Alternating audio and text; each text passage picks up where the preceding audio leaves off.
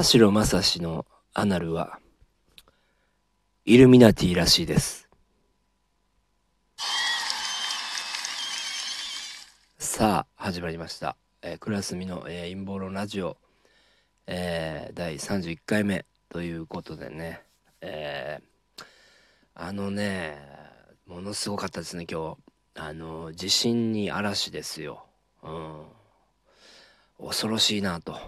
うん、僕もさっきね、まあ、家にいたんですけどいや今5月1日の、まあ、9時ですね。8時30分前ぐらいかな。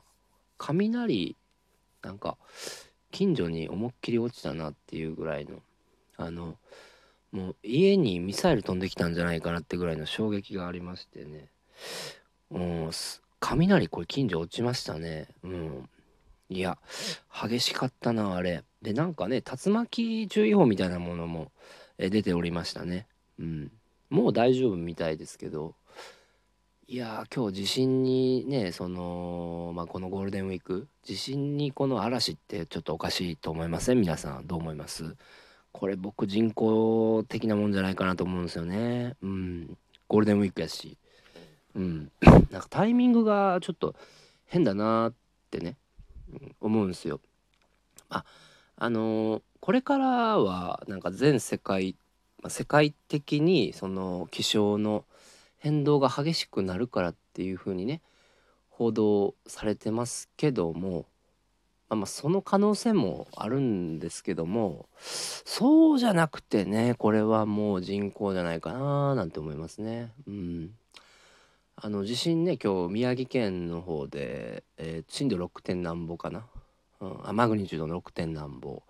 のがあってね、まあ、東京も揺れたと。震度3ぐらいあって。僕もその時外でまああの喫煙所でねタバコ吸ってたんですけど。うん。かなりま揺れてたんで。あの自分の家大丈夫かなと思って、まあ、帰ったってみたらどうもなかったんですけど何もねなってなかったよかったんですけどいやもうちょっと恐ろしいなと。でねあの5月この特にあの危険視した方がいいかなと思うんですよね。あのこれはね皆さんの、まあ、危険を煽って脅してるというわけでは決してないんですけど、まあ、危機管理というかねあの5月まあいろんなまあ人がやばいやばいみたいなことねえっ、ー、と言ってると、うん、まあそれこそ、えー、予知能力あるやつとかまあね、えー、占い師とかもまあそうなんですけどあの歌舞伎役者のね海老蔵さんいるじゃないですか。海老蔵ね。あの坊主がえー、っとこの前の地震当ててるんですよね、うん、結構でっかいのあったじゃないですか地震。あれを今日地震来ないでほしいなってツイッターにつぶやいてると。たら地震来たんですよね。でその海老蔵さんがうんあのクソ坊主がえー、っと5月やばいと、まあ、言ってるわけなんですよ。うん。まあ、あの人になんかね予知能力あるのかなんかそういうね、えー、イルミナティ的な人とのね関わりがあるのかよくわかんないですけどまあそんな偶然にしてはできすぎてるんで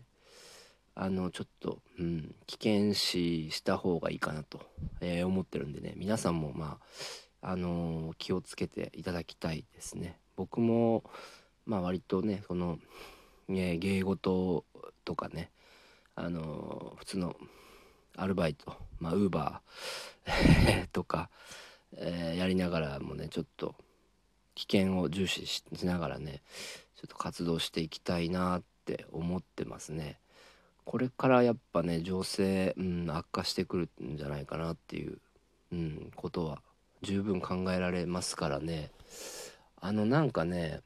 この人口のその災害っていうのもね、えー、まあ、自然災害の振りをま装った、えー、隕石的なこともねなんか行われてくるかもしれないんですよね。あのー、まあ、そうなった時のために、まあ、日本もね宇宙軍みたいなの対策してるそうなんですが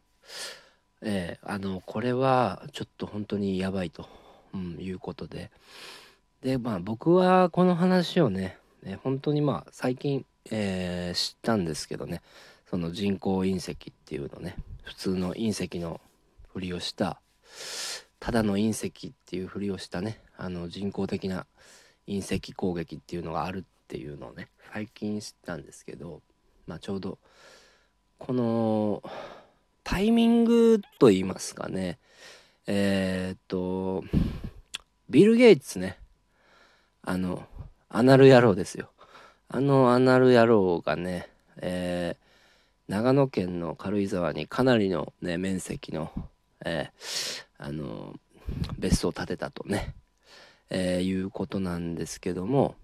でこれがね、えー、地下の3階まであるそうで、まあ、あの面積もかなり広いしで地下もかなり深くてね、まあ、どうどういうような建造物なのか、まあ、よくちょっと分かんないんですけどそんだけ地下が深いってねひょっとしたらこれも何て言うんだろうシェルターとかそういうのあんのかなとかも思っちゃうんですよね。うん。あのまあ隕石対策っていうかあのー、ちょうどねあのコロナになりましてねその前からねビル・ゲイツはまあその軽井沢に建ててるんでしょうけどそういう建造物を、まあ、計画的だなっていうこともあるんですけどなんかとうとうこれ日本やばくないかってね、えー、思っちゃう、わけですよね。うん。なんかひょっとしてその、まあ、隕石じゃないにしろなんかの災害の時用にねあいつは何を企んでるんだろうってまあ思いますね。なんか京都にもあのおっさんは別荘あるっていう風にもね、えー、聞いてますけどね、うん、ちょっとねそこも、えー、なんかどういう風になってるのか、ね、深く、まあ、調べていきたいと思いますね。で、えー、僕最近ね、えー、気になるというか、えー、ことがあるんですけどもえっとまずこの自粛期間中ということもあるんですけどね、まあ、家にいる時間が基本的にコロナになってからまあ長いんでねまあいろいろ作品見るんですよね。まあ映画とか漫画とかねドラマとか。でまあそれでねちょっとねあのー、南極？これ本当にね俺怪しいなとか思ってんすよね。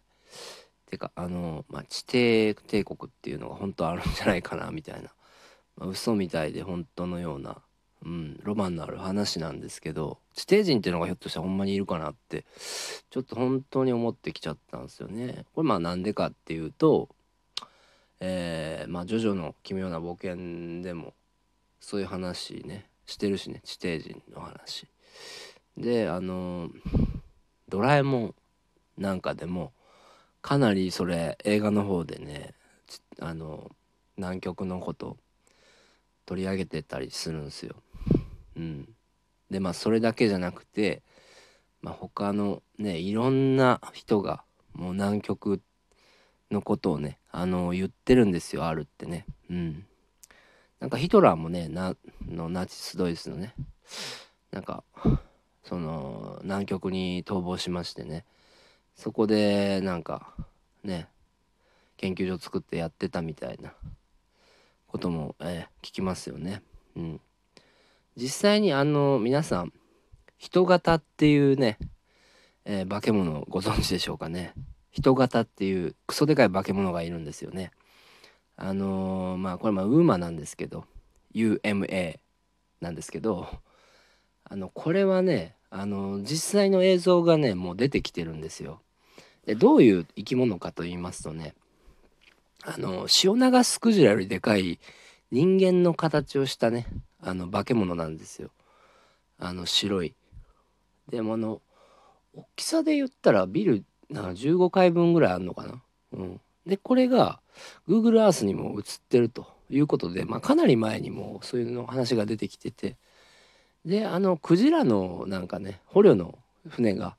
そこであの人型のせいで人型の大群に、まあ、襲われるというか囲まれて止まってしまうというねデータがもう出てきてますから